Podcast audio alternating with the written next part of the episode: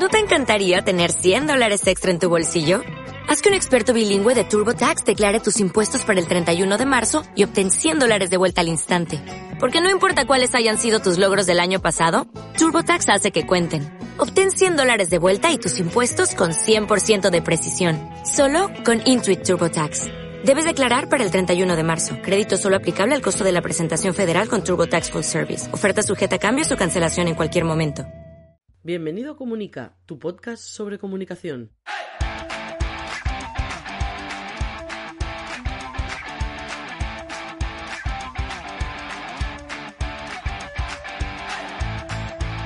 Capítulo 122 de Comunica, el podcast donde hablamos de comunicación corporativa, relaciones públicas, comunicación no verbal, gabinete de prensa, estrategia, comunicación digital, marca personal. Madre mía, un día de estos me voy a quedar sin voz y sin aliento. Mi nombre es Raymond Sastre, consultor de comunicación. ¡Empezamos!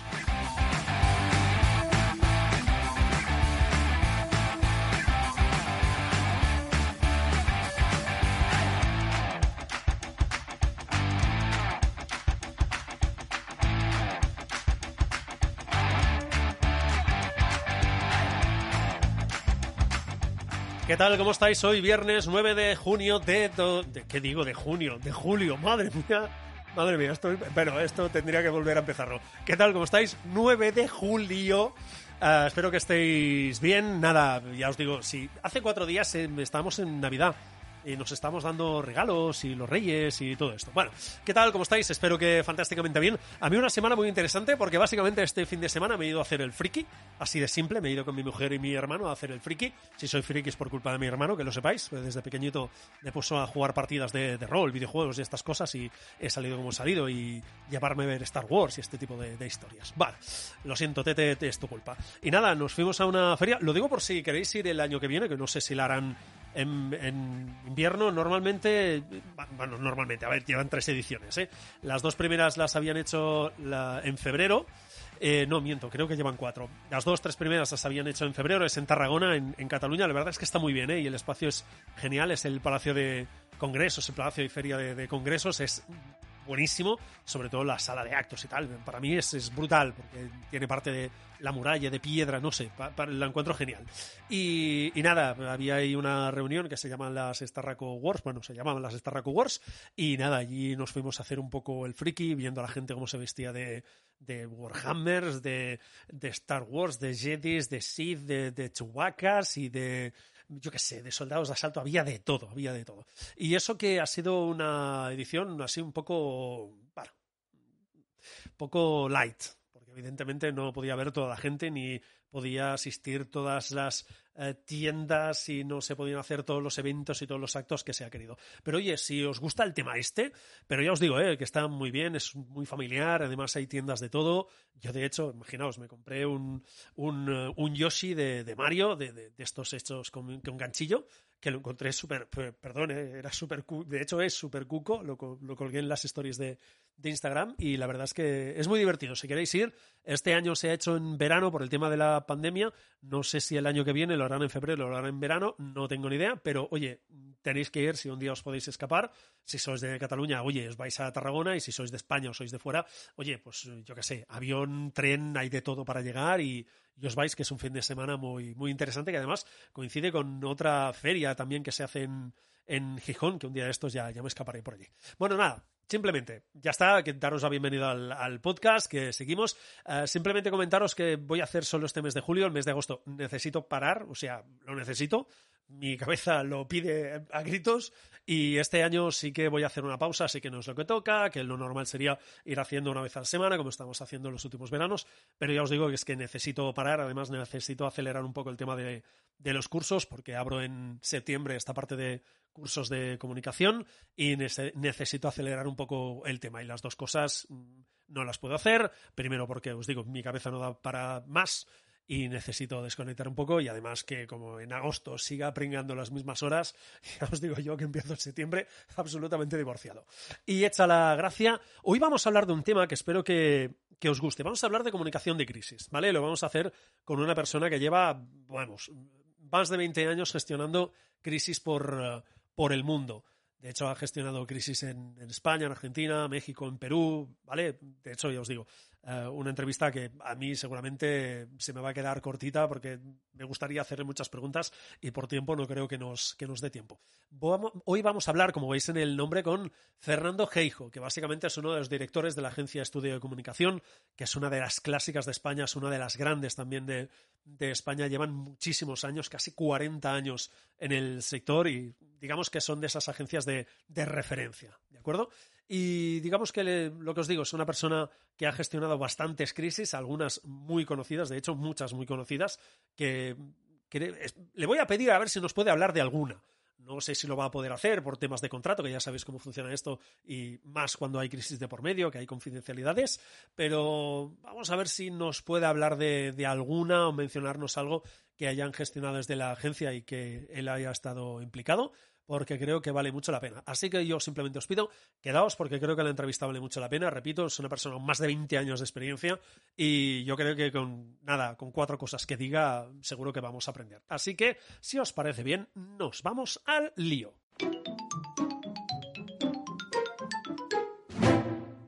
Fernando Geijo, ¿qué tal? ¿Cómo estás? Bienvenido al podcast. Hola, buenas tardes, Raymond. Muchas gracias por haberme invitado. Y a ti por, por aceptar la, la invitación que sé que no, que no es fácil. Ahora presentamos a Fernando, os lo he comentado un poco antes en, en la previa del, del, podcast, en estos minutitos anteriores a, empezar el contenido en sí. Eh, ahora repasamos un poco el, el, el, perfil, porque básicamente estamos hablando de alguien, bueno, que algo de experiencia tiene, porque lleva más de 20 años con el mundo de las empresas, asesorándolas a nivel comunicativo, aunque creo que has tocado otros aspectos que, que ahora hablaremos. ¿eh? Básicamente te incorporas a estudio de comunicación, que me gustaría que me lo hablaras un poco de, de, la agencia. Ahora entramos en el 80, miento, en el 95, en el 83 es cuando se funda la agencia, pero antes tu perfil era periodístico. Vienes de Televisión Española, de Diario 16, de Faxpress, que fue un intento que duró unos años de tener otra agencia de noticias en, en España. Y luego en estos 20 años has tocado muchos palos, porque desde diseño de estrategias, gestión de crisis, que estás aquí también para hablar principalmente hoy de gestión de crisis, gestión de intangibles, operaciones financieras, eh, relación con medios, relaciones institucionales, asuntos públicos, networking, eventos, RSC. Mi primera pregunta sería, ¿hay algún palo que no hayas tocado?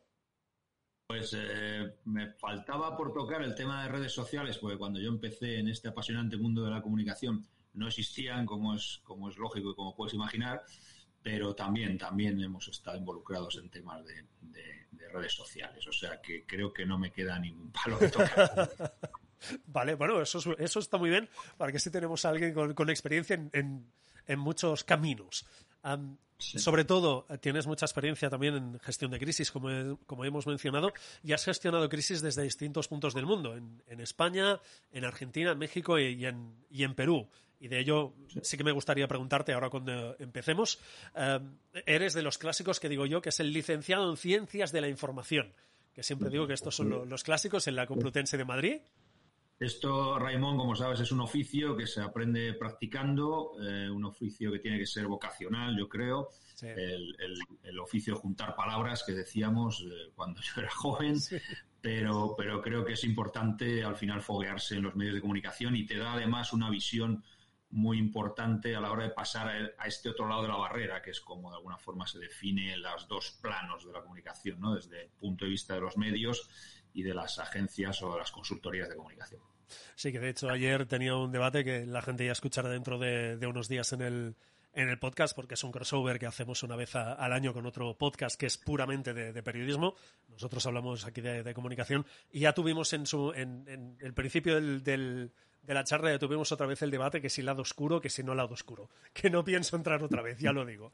Um, también uh, has estado en la Universidad de Yale, de Yale haciendo formación y también eh, autor de artículos, libros de comunicación.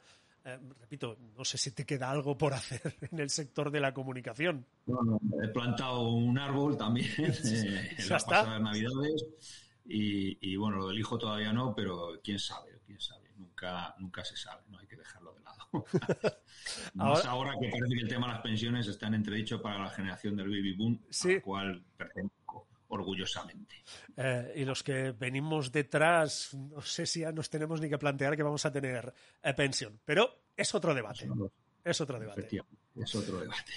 que tiene que ver con la comunicación también. Sí, sí, sí. Que bueno, un día de estos, mira. La forma más adecuada de comunicarlo, ¿no? decirle a la generación que ahora mismo está aportando esos recursos que, que tiene que asumir un pequeño recorte, según dijo SIC, el, ministro escriba en su pensión o trabajar más tiempo. Hombre, pues igual no era el mensaje más adecuado, ¿no? bueno, seguramente. Cuando era una hipótesis o un globo sonda, que se dice un día de estos, mira, no, no estaría mal tener un, debate sobre comunicación institucional, que creo que hay muchas cosas por hacer y eso que se supone que tienen, como así es, eh, buenos equipos en, comunicación, pero a veces hay cosillas que fallan de, por medio. Antes de empezar con las preguntas, que ya hemos empezado, eh, cuéntame un poco qué es estudio de comunicación, porque sois una de esas agencias de referencia en España.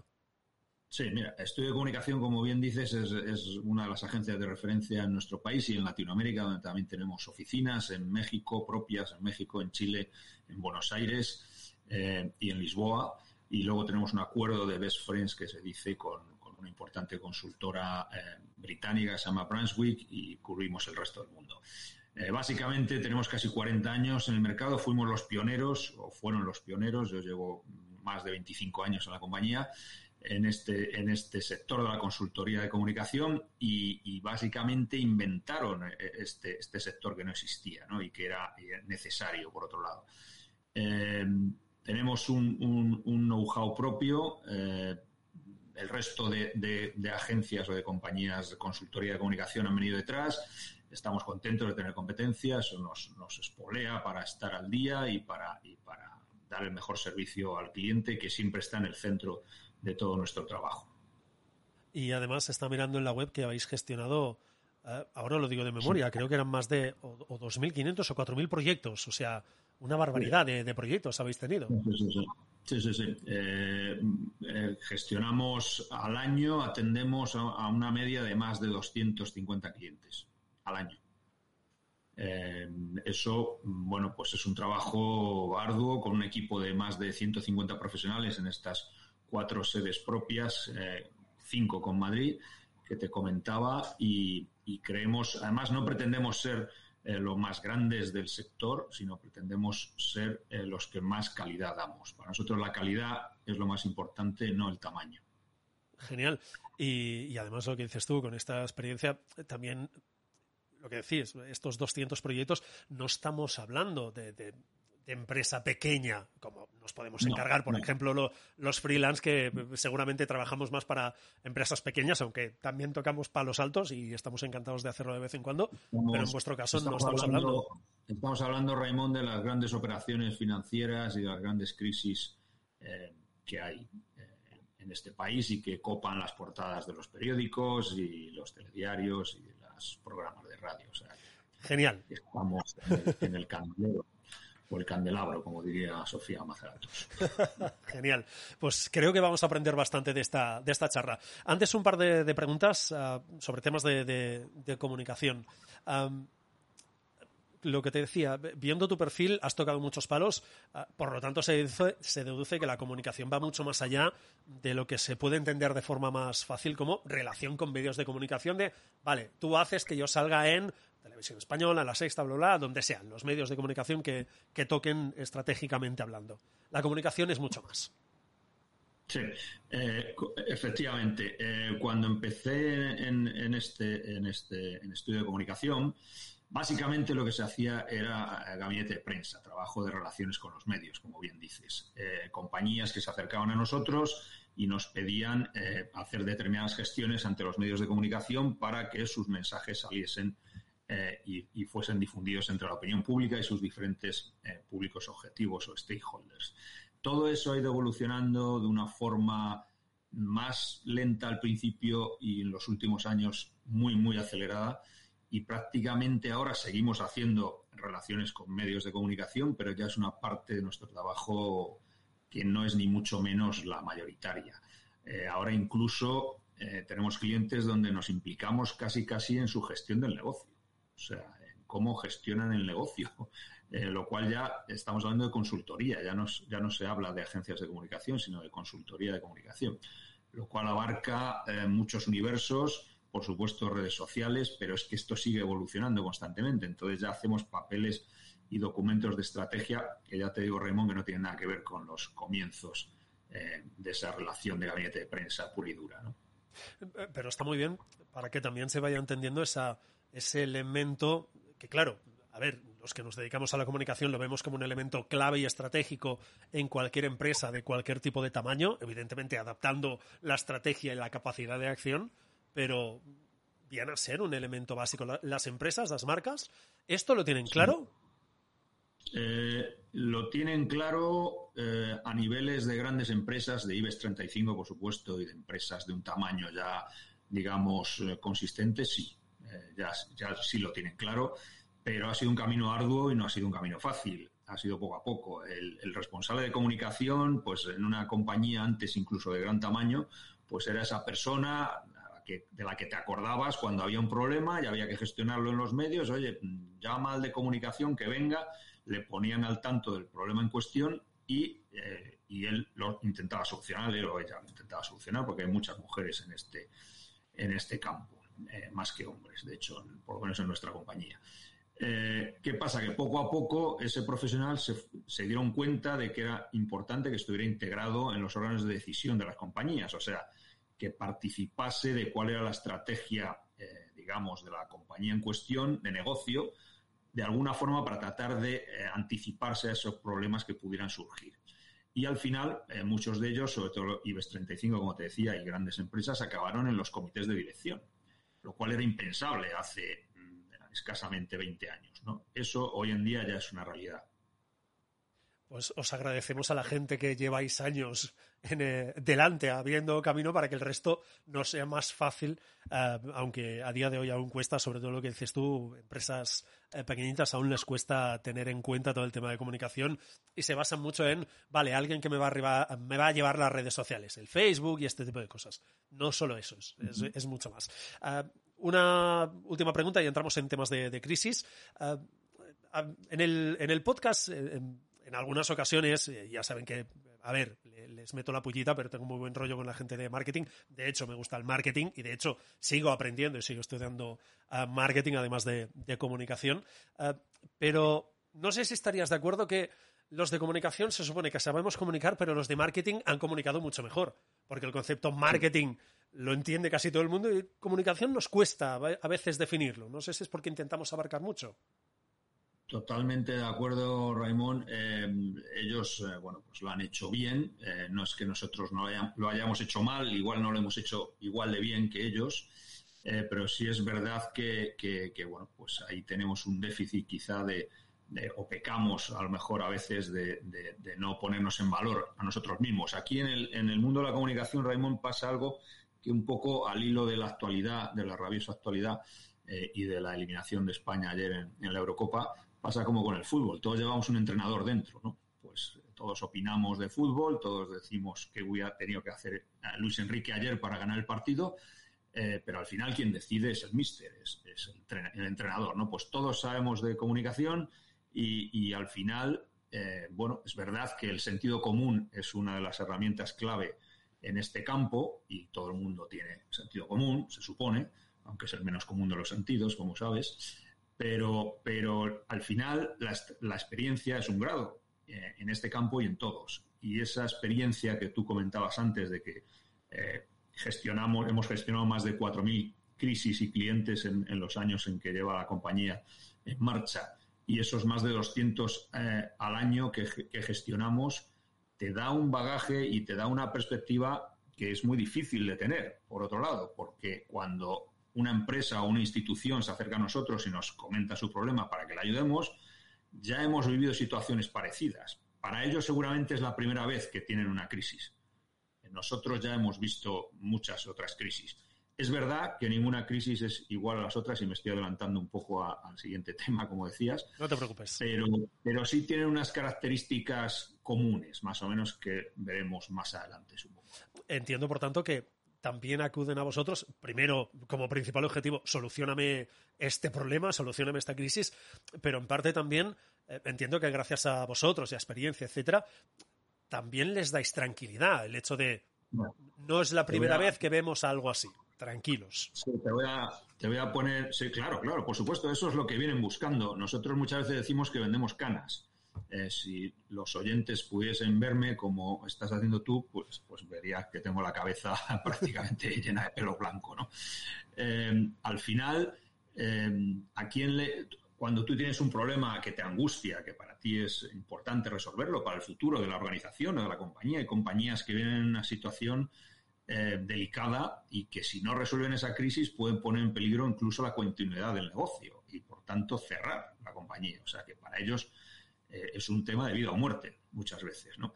Entonces, ¿a quién se lo confiarías? Nosotros ponemos muchas veces el ejemplo del médico, ¿no? O sea, tú, si tienes un problema de salud importante, eh, te operarías por un médico con prestigio, una eminencia que se dice, o por alguien que acaba de terminar eh, la facultad, con todos mis respetos, pero que todavía no se ha fogueado. Dejo la pregunta en el aire. Creo que la respuesta la tenemos, la mayoría creo que la tenemos clara.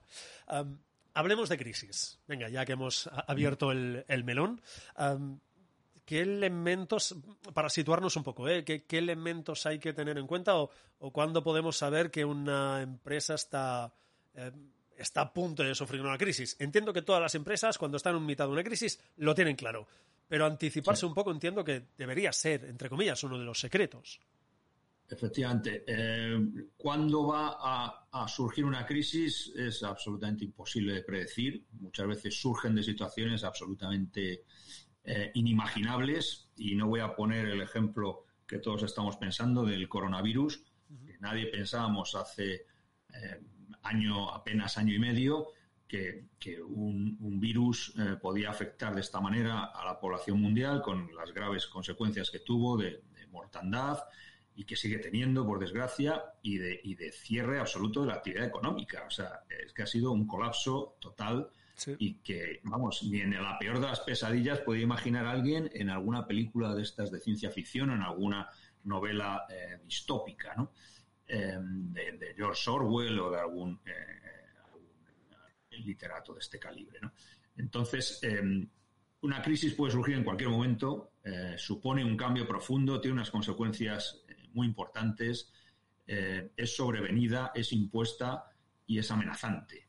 lo importante no es em, tener una bolita de cristal y saber cuándo va a ocurrir una crisis. Si eso existiese, mm, no habría dinero para pagar ese, mecanismo, ese método de anticipación. ¿no? Lo que sí es verdad es que eh, las organizaciones, las instituciones, las empresas que son conscientes de esto eh, lo prevén y, prevén una serie de eh, escenarios que pueden surgir y sobrevenir ante determinadas situaciones y mm, nosotros hacemos también esos planes de, crisis y que de alguna forma prevemos qué hay que hacer en cada caso, cómo, quién lo hace, qué dice, etcétera, etcétera, y lo anticipamos hasta el grado máximo hasta que se produce la crisis. Llega un momento en que ya no puedes anticipar más, o sea, tiene que ocurrir para, hacerlo. Pero llegamos a ese punto, ¿no?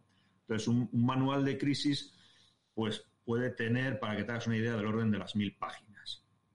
Y puede tener, eh, pues a lo mejor, 80 casos, 80 situaciones hipotéticas previstas. Entonces, cada caso tiene un desarrollo como de 20 páginas donde se prevé desde los mensajes, desde un QA, desde un comité de crisis ad hoc, desde comunicados y notas de prensa que ya dejas preparados para rellenar con huecos en caso de que luego ocurra de verdad una crisis, etcétera, ¿no?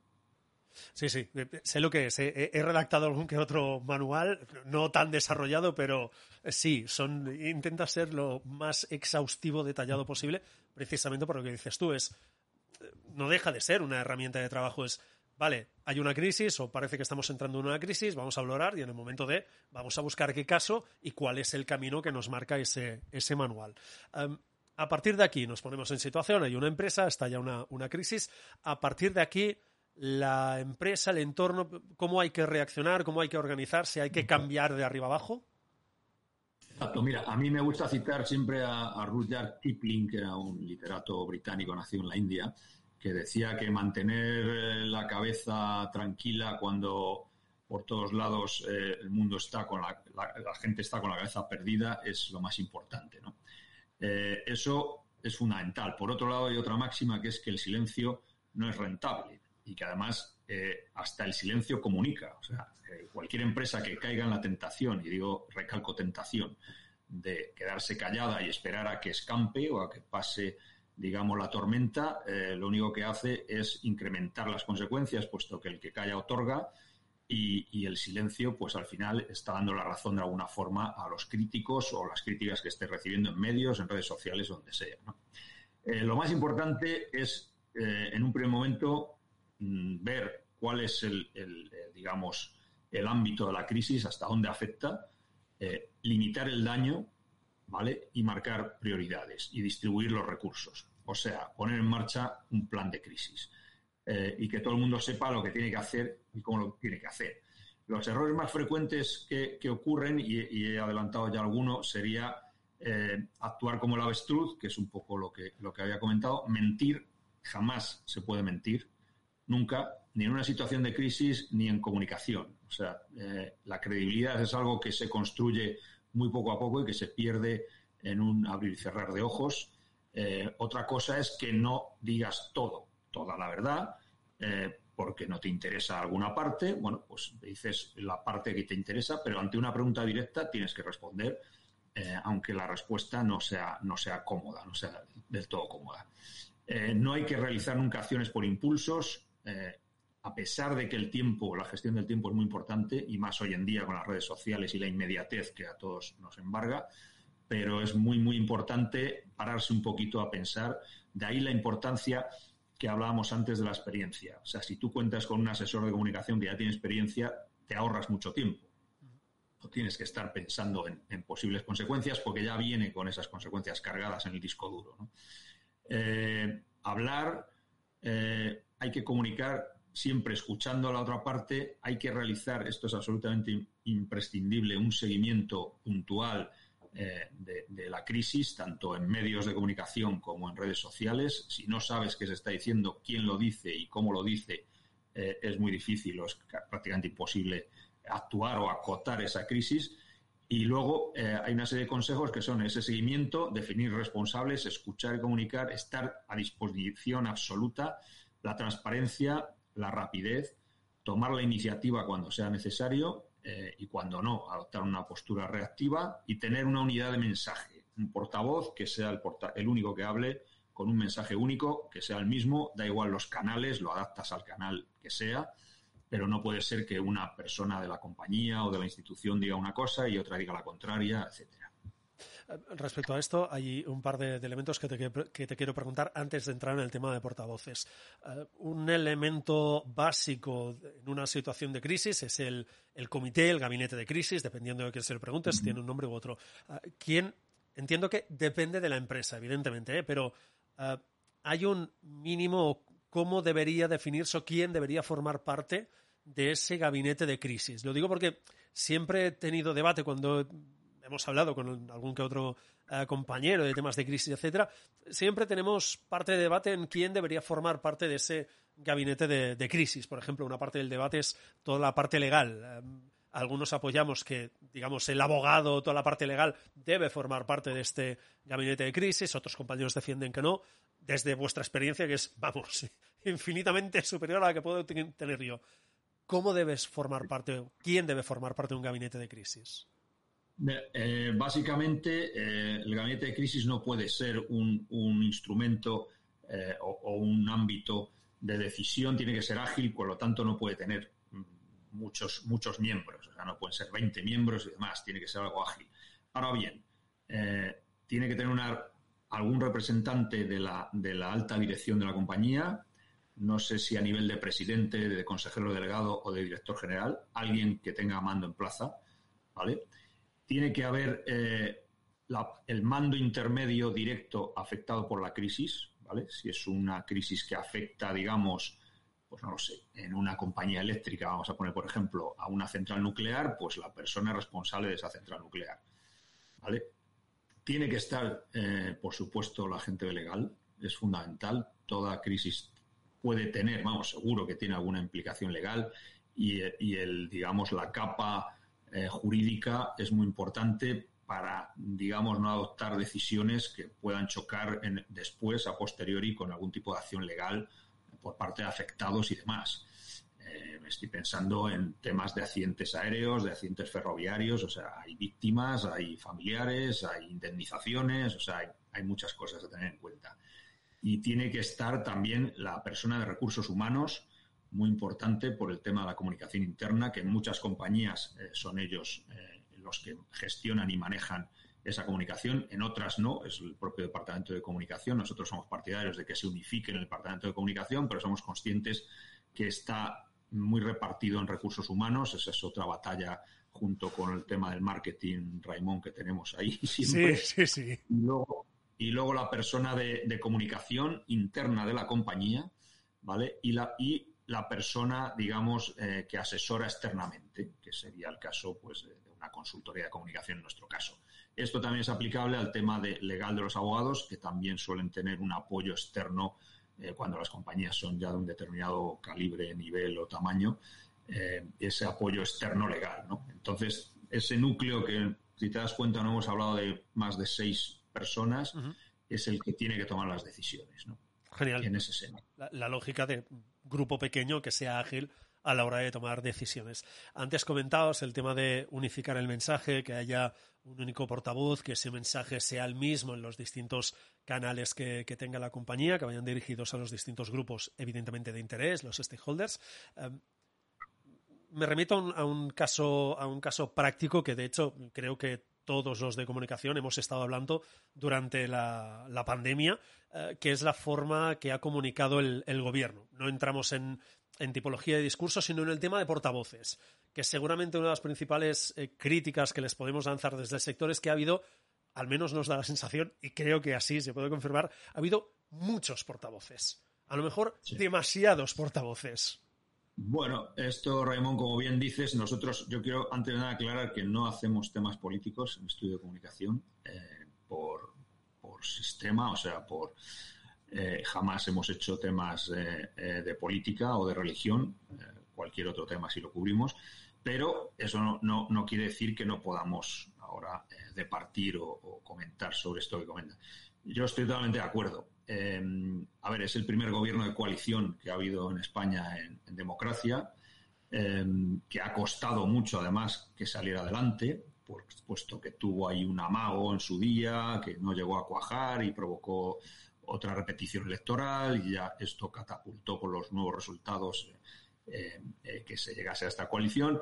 Y por tanto hay una bicefalia, bueno, pues dos partidos en, el gobierno y bueno, pues, pues sí es verdad que hay mensajes a veces contradictorios eh, en, muchas ocasiones y sobre todo en temas muy sensibles como ha sido la pandemia que ha sido un poco mm, caótico a veces, pues bueno, las comunidades autónomas por un lado, eh, haciendo guerra contra el gobierno central, el gobierno central por otro, dentro del gobierno central había diferentes puntos de vista, por decirlo de alguna forma, que si la salud por un lado, que si la economía por el otro, entonces, bueno, la gente al final no sabía muy bien a qué atenerse, ¿no? Y eso es contraproducente. Eso llevado a, nuestro mundo, al mundo corporativo, al mundo de las instituciones, nosotros lo tenemos clarísimo. El portavoz tiene que ser uno, tiene que tener un mensaje o una narrativa o un relato que se que se traslada luego en muchos otros mensajes eh, eh, como desarrollo de ese, de ese mensaje centrado, de ese relato, y eso además tiene que tener una formación de portavoces previa, que no sé si quieres hablar de ello, pero bueno, eso es un media training o, una formación donde se practican, digamos, esas habilidades eh, de ese portavoz ante los diferentes públicos objetivos, stakeholders. Hablemos del perfil de portavoz y luego sí que hablaremos un poco de, del entrenamiento, porque al menos las veces que he redactado algún que otro ah, manual y que básicamente era el encargo el, redactado, porque la parte estratégica ya, ya la elaboraba otro, otro equipo, sí que he visto que se hacía mucho hincapié en ese entrenamiento no solo del portavoz, sino de todo el grupo, de establecer la dinámica, de ser capaces de ser rápidos a la hora de convocar ese gabinete o ese comité de, crisis, eh, ser rápidos a la hora de quién toma la decisión, ponerse en una situación de crisis de que la persona responsable no puede convocarlo, quién es el que debe convocarlo entonces en segundo lugar, es decir, ponerlos en distintas situaciones para digamos que todo ese protocolo eh, sea más ágil a la hora de, ponerlo, de ponerlo en marcha. Pero me centro en el portavoz. Em, ¿Cómo debe ser un portavoz o una portavoz? Eh, y de hecho te lo pregunto, ¿es, preferible hombre-mujer? Lo digo porque de cara a medios o de cara a, imagen pública da más tranquilidad un hombre, una mujer, una mujer, un hombre. ¿Y, cómo debe ser? ¿Qué perfil debe tener? Eh, sí, a ver, entre que sea una mujer o un hombre, yo creo que no hay, no hay ningún tipo de distinción. O sea, no es una cuestión de, de sexo. Eh, es una cuestión de, digamos, que transmita credibilidad. ¿vale? Debe sentirse, eh, esa persona debe sentirse cómoda ante las cámaras, o sea, debe dar bien ante la cámara y ante los periodistas. Tiene que ser una persona que sea hábil para redirigir preguntas. Eh, no sé si me entiendes lo que quiero decir con esto. O sea, muchas veces los periodistas preguntan y tú respondes y bueno, pues no tienes por qué responder exactamente o, bueno, o, respondes una parte pero luego lo llevas a una respuesta que te interesa mucho más desde el punto de vista de la crisis, ¿no? Tienes que ser capaz de mantener la cabeza tranquila ante preguntas recurrentes por parte de un periodista, incluso aunque sean impertinentes, o sea, no puedes perder los papeles a la primera de cambio ni a la quinta de cambio. Por supuesto, tienes que ser respetuoso con los profesionales de la, de la información, que esto está enlazado con lo anterior, tratar de hablar siempre sin tecnicismos, eh, sin jergas, eh, digamos que eh, para, la opinión pública pues es importante entender el mensaje, o sea, no utilizar un vocabulario muy técnico, muy profesional, bajarlo un poco al nivel de, de, la opinión pública, tener una buena presencia, por supuesto, esto es independiente sea hombre o mujer, una buena dicción, que se te entienda bien, eh, y sobre todo que conozca profundamente eh, la institución o la compañía, o sea, que sea alguien interno, que tenga esa credibilidad interna también, no, alguien que, los periodistas sepan más de, la empresa que él mismo, ¿no? no alguien externo, contratado es profeso. ¿no? Entiendo, por, por lo tanto, que la figura del portavoz y de máximo responsable de la empresa tienen que ser distintos, es decir, no debe ser esta figura la que salga públicamente a dar los mensajes, debe ser otro perfil que se me entienda más bajo, o no hace falta.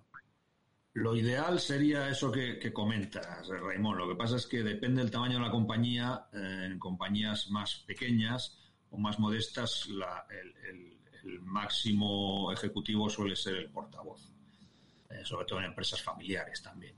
Entonces, bueno, ahí tienes que jugar un poco con, con lo que hay. O sea, una, una, cosa es el mundo ideal y otra es luego la realidad, ¿no? Entonces, eh, pues en compañías grandes tienes mucho más donde elegir, porque muchas veces esto cuando se plantea, eh, pues eh, les pedimos a la compañía que hagan ellos un ejercicio de buscar quién podría ser ese portavoz.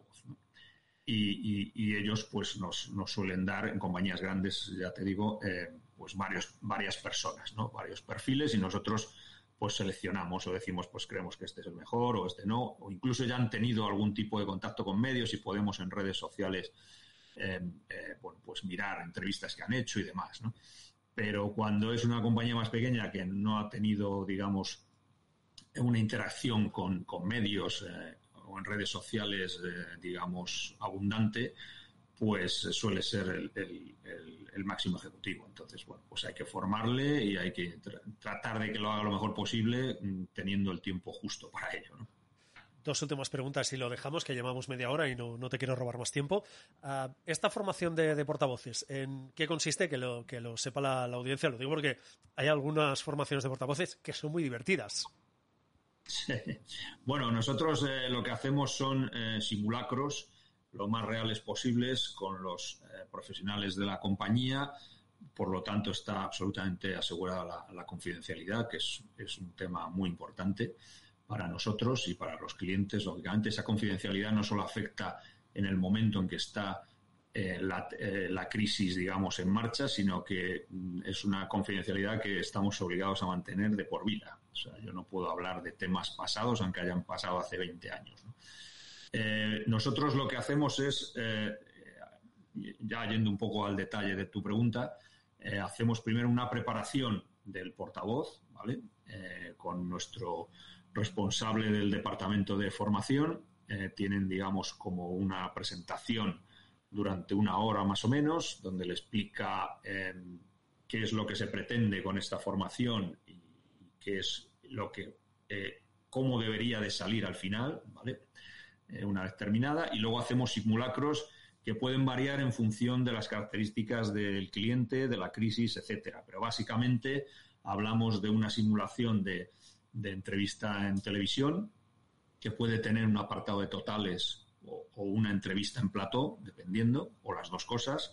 Hablamos de una entrevista en radio, que puede tener también sus cortes de radio o incluso llamadas de, externas eh, que simulamos también eh, como si estuviera en un programa de, radio y que entran llamadas del público, dependiendo también de la crisis. Eh, una entrevista de, prensa escrita y, una rueda de una conferencia o rueda de prensa.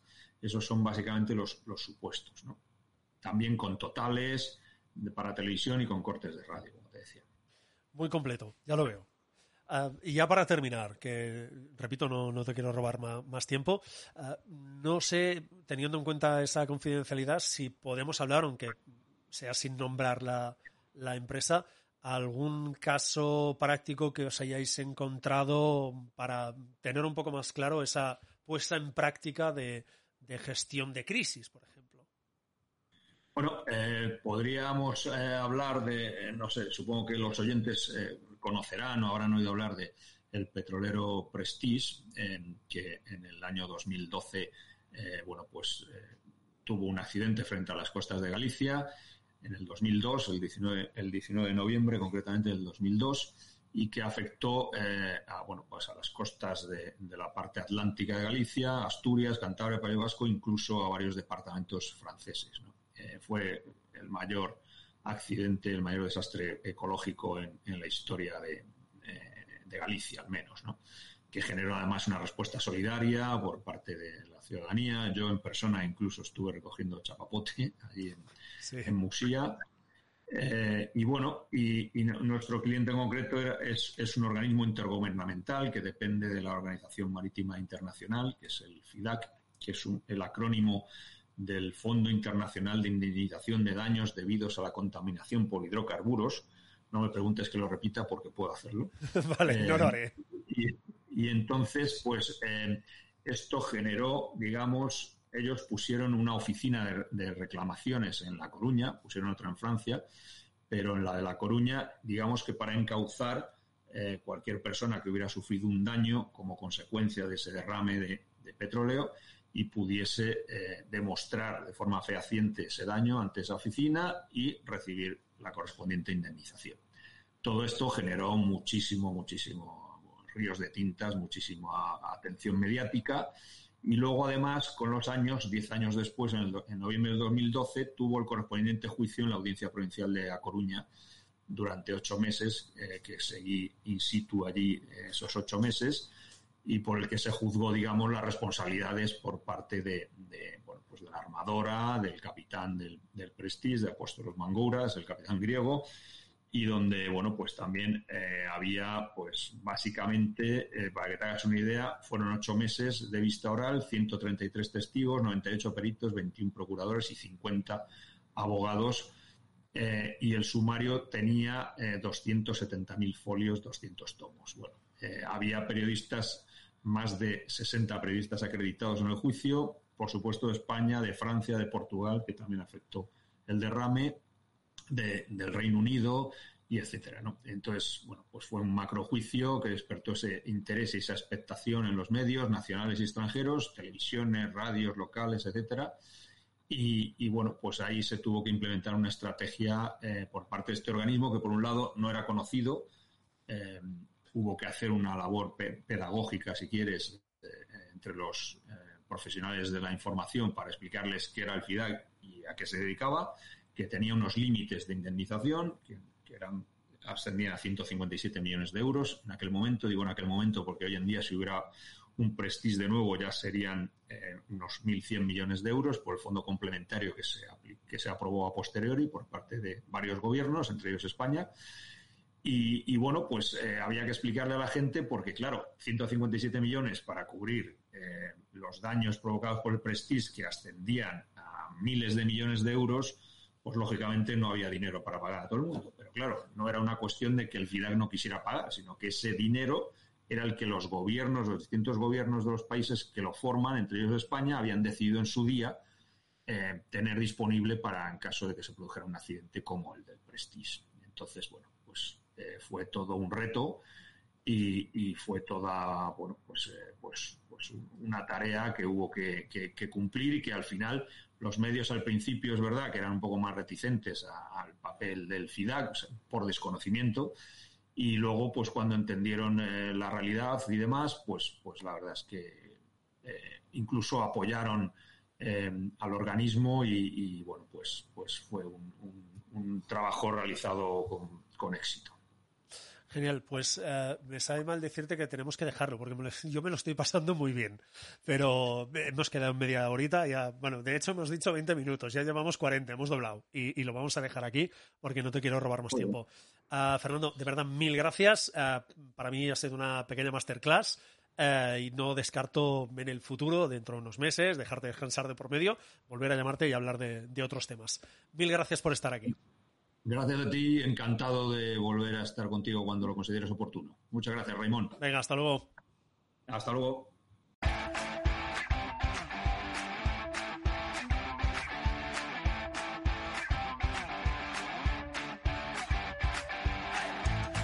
Gracias por escuchar y seguir el podcast en Evox, en Spotify, en Podimo, en Google Podcast, en Apple Podcast, en Alexa, en fin, en todas las plataformas donde estamos. De verdad, mil gracias por estar ahí cada semana. Descansad el fin de semana, sobre todo recargad baterías, que es lo que toca los fines de semana. Y sobre todo, sobre todo, vamos a quedarnos con nuestro lema, que ya sabéis, como decimos cada semana, que no se trata de comunicar más, se trata de comunicar mejor.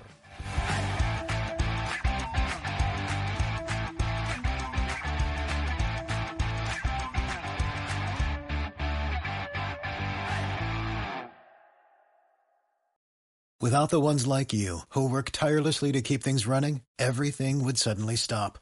Hospitals, factories, schools, and power plants, they all depend on you.